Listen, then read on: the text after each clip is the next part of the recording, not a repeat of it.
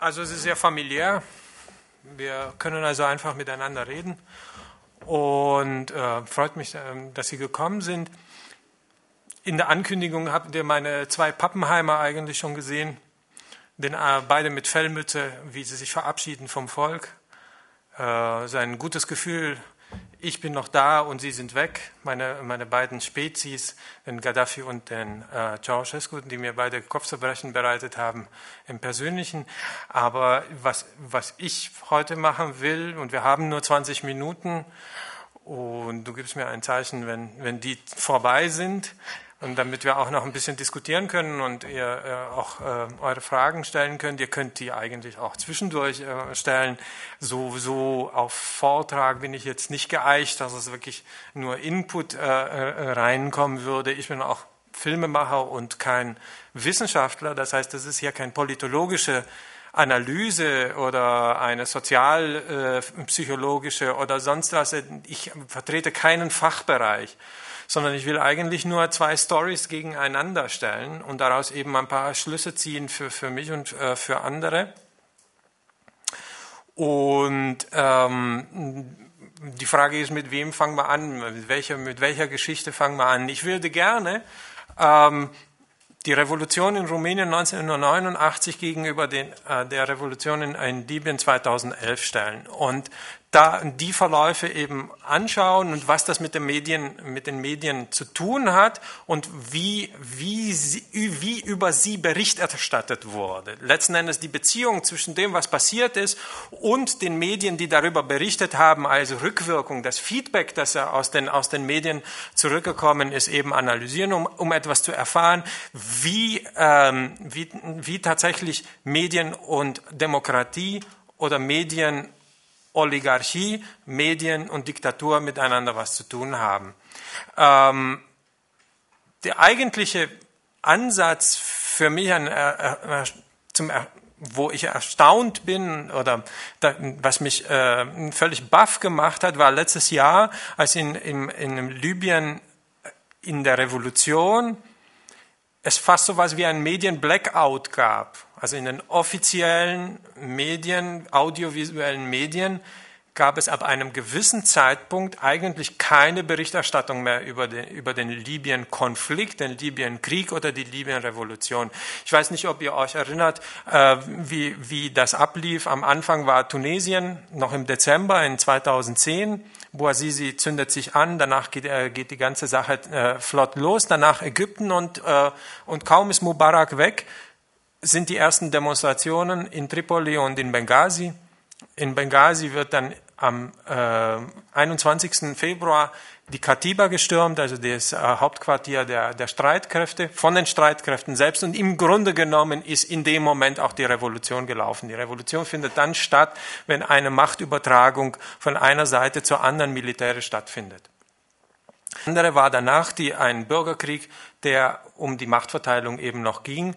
Und der findet ja auch weiter statt, wenn da will ich an, eben anknüpfen und sagen, okay, wenn wir die, das Argument hatten, dass, er äh, dass, das, dass die Revolution über Facebook gingen, müssen wir uns nur zurückerinnern, dass in der französischen Revolution es kein Facebook gab, die Leute aber trotzdem die, die Bastille gestürmt haben. Vielleicht ist also für äh, die, die, die Organisation einer Revolution etwas anderes als die Verabredung zu einer Revolution.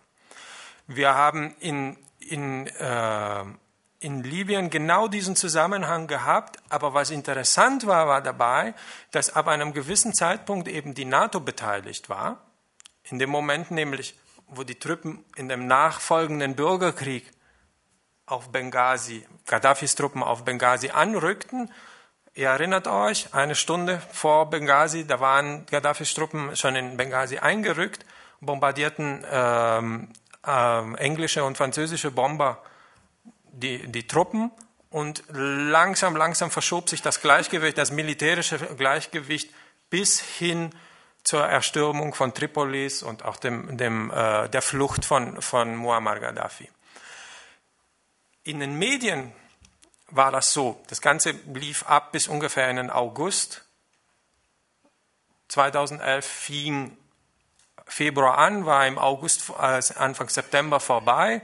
Danach gab es noch ein bisschen äh, Gerangel unter den Revolutionären und es brach auch ähm, wieder kleine Kämpfe aus. Das ist aber eigentlich für, für die Berichterstattung nicht relevant gewesen.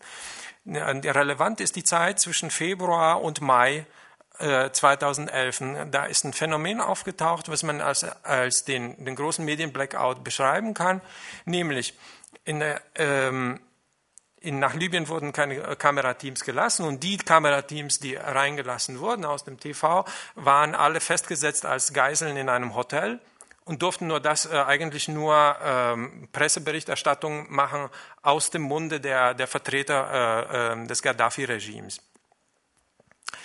Gleichzeitig hatten wir also auf Spiegel Online, in Al Jazeera äh, Websites, die Live-Blogs waren, also die, die eine Berichterstattung machten äh, in, im, im, im Sinne von, von einem Live-Ticker. Und das lief einen guten Monat lang und danach kam gar nichts. Die, diese, diese Websites wurden mehr oder weniger dann wieder abgeschafft. Und ab dem Zeitpunkt, jeden Tag in der Zeitung, Stuttgarter Zeitung genauso wie in allen anderen, ob in Sunday Times, äh, Wall Street Journal oder in Australien, genauso wie in, in den, im, im Fernsehen war etwas zu hören, nämlich The Great Stalemate Song, wie, wie, äh, wie, wie das ein äh, amerikanischer Journalist dann irgendwann mal nannte. Das große Patt.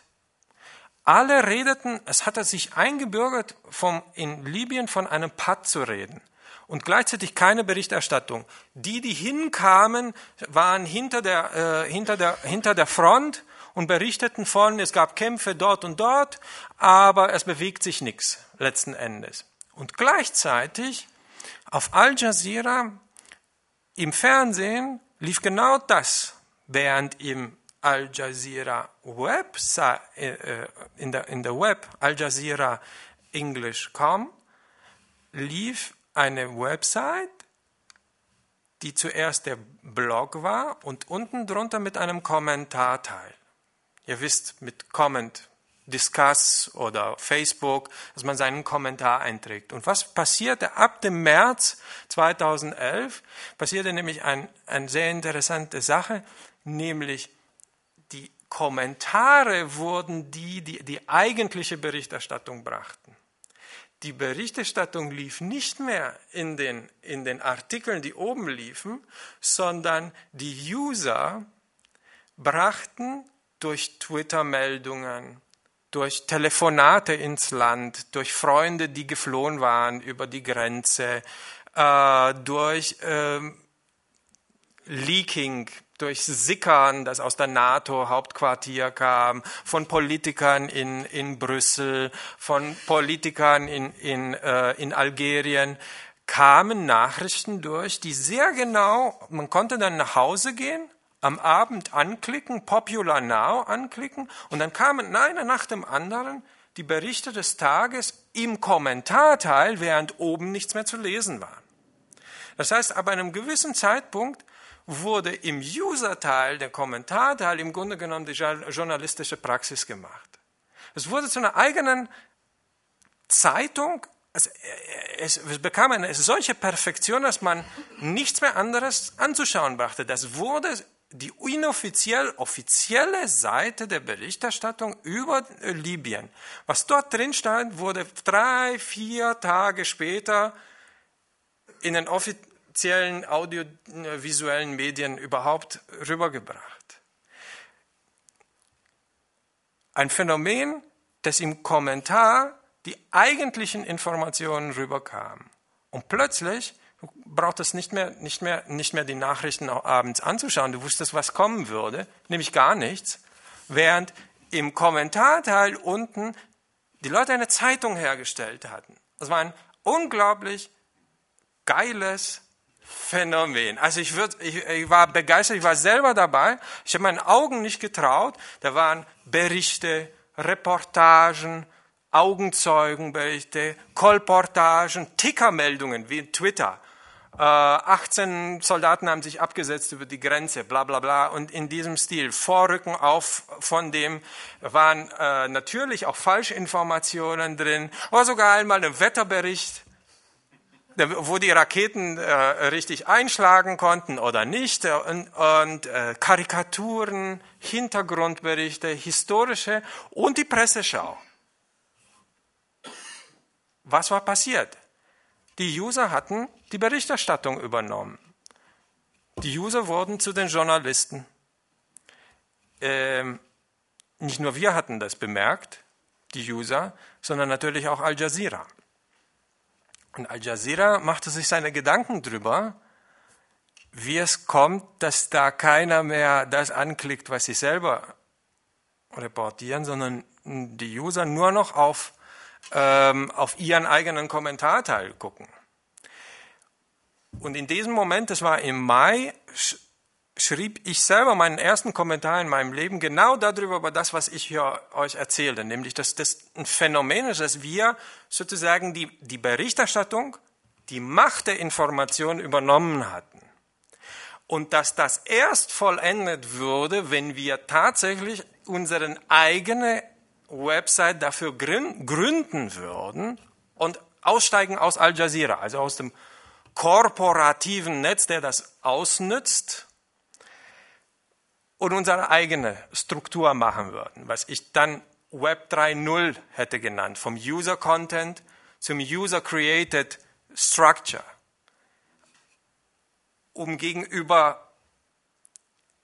dem kam Al Jazeera zuvor, versuchte es, indem, indem sie einfach die Website mit den Artikeln, wo unten der Kommentarteil schon 15.000 äh, Beiträge hatte, einfach abschaltete was aber äh, nur dazu führte, dass die Community, die sich gebildet hatte von ungefähr 250 Leuten, völlig international, rund um die Uhr, alle äh, irgendwas beigetragen hatten, alle einander äh, zuschickten, wir sind jetzt auf The Disappearing Spring. Keine das nichts mehr mit, mit uh, The Disappearing Spring war ein Kommentar zu uh, den, den ver vergehenden Revolutionen in, in, in Tunesien, in, uh, in Ägypten. Und alle sprangen sie dorthin und machten im Grunde genommen genau das weiter. Also es funktionierte nicht, bis ein, bis offensichtlich Al Jazeera sich mit dem Emir traf, und dem von Katar und äh, seinem Vorstand und sich überlegten, so geht es nicht weiter, wir verlieren hier tatsächlich die Macht, die, äh, die Berichterstattungsmacht. Und eine neue äh, und im Grunde genommen eine geniale Taktik äh, umsetzten. Sie veränderten die Struktur des Kommentarteils. Und zwar insofern, dass nicht mehr, also im Kommentarteil vorher, schriebst du deinen Kommentar, setzte ihn rein und dann war die Uhrzeit drin und, äh, und mehr nicht.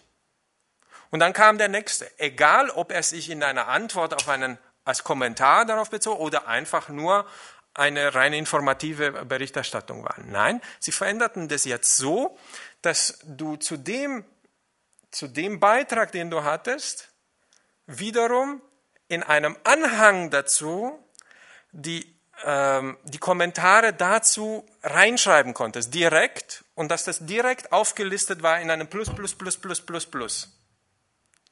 Das heißt, es ging von links oben los, da war ein Kommentar, dann war der nächste Kommentar zum Kommentar und dann der nächste im Unterpunkten Kommentar zum Kommentar zum Kommentar zum Kommentar. Das heißt, wenn du abends jetzt nach Hause kamst und Popular Now anklicktest, hattest du genau die, die die meisten Kommentare gekriegt haben. Und nicht die meisten Likes, sondern die meisten Kommentare und die füllten komplett die Seite auf, so dass am Ende Divide et Impera die Leute miteinander diskutierten und nicht über das, was passierte. Und damit hatte Al Jazeera die Leute an sich gebunden, aber in einem Kreislauf von, von einer Diskussion aufeinander äh, zueinander gestellt und miteinander so verbunden, dass sie nichts mehr an Informationen eigentlich rüberbringen konnten. Wer noch einen längeren Beitrag reinstellte, wurde sogar in gewisser Weise geächtet. Das war der Spielplatz für sogenannte Trolls und äh, Agent Provocateure der, des Informationsministeriums in, in Tripoli. Die brauchten dann nur eine Beschimpfung reinzuschreiben, dann hattest du 500 Antworten darauf aus aller Welt, du miese Sau, aber keine Infos mehr, was auf dem, auf dem, auf dem Boden tatsächlich passierte, bis dann endlich tatsächlich in, in Tripolis äh, äh eingerückt wurde und es vorbei war. Letzten Endes war es keine Webrevolution, es war ein Webaufstand der unbewusst damit ablief, dass die User tatsächlich ab einem gewissen Zeitpunkt merkten, im Fernsehen kriegen wir nach ganz bestimmten Kriterien nur noch die Information geliefert, die etwas zu tun hat mit Unterhaltungswerten, mit der Quote.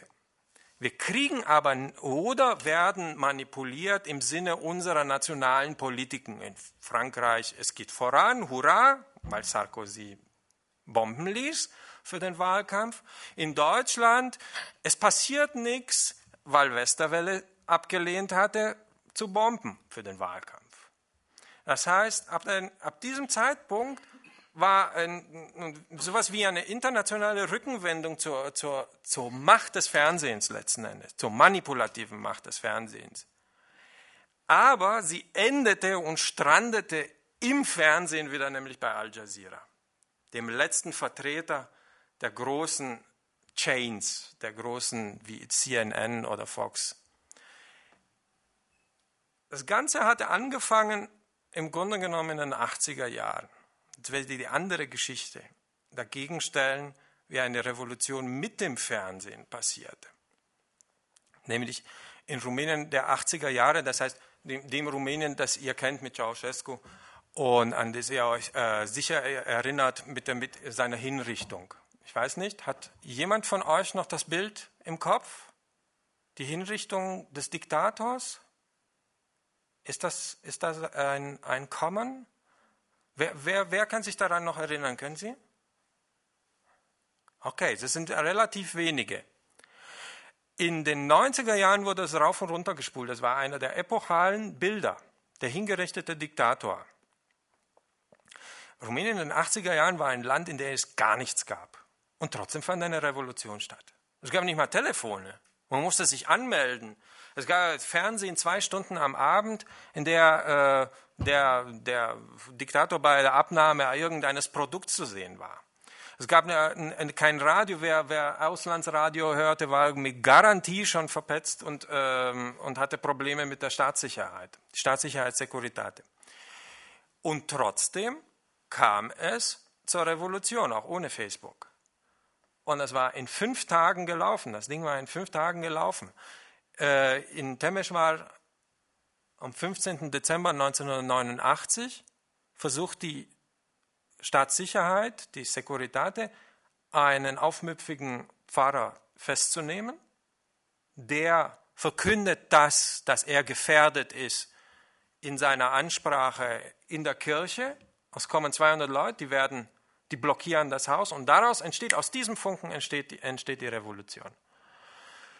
Es war, Temeshwar war abgesperrt vom Telefonkontakt. Es gab nur noch ein einziges funktionierendes Telefon und das hatte der jugoslawische Konsul, der in Belgrad anruft und sagt, hier wird geschossen, hier schießen sie auf die Leute.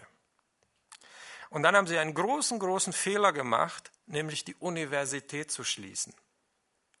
Weil sie dachten, okay, das ist eine Treffung, das ist ein, das ist ein Nest, und schließen die Universität und schicken offiziell die Studenten nach Hause. Was sie genau gemacht haben, nämlich sie sind nach Bukarest, nach Jasch, nach in alle Städte nach Hause aufs Land gegangen und haben gesagt, hey, es ist Revolution.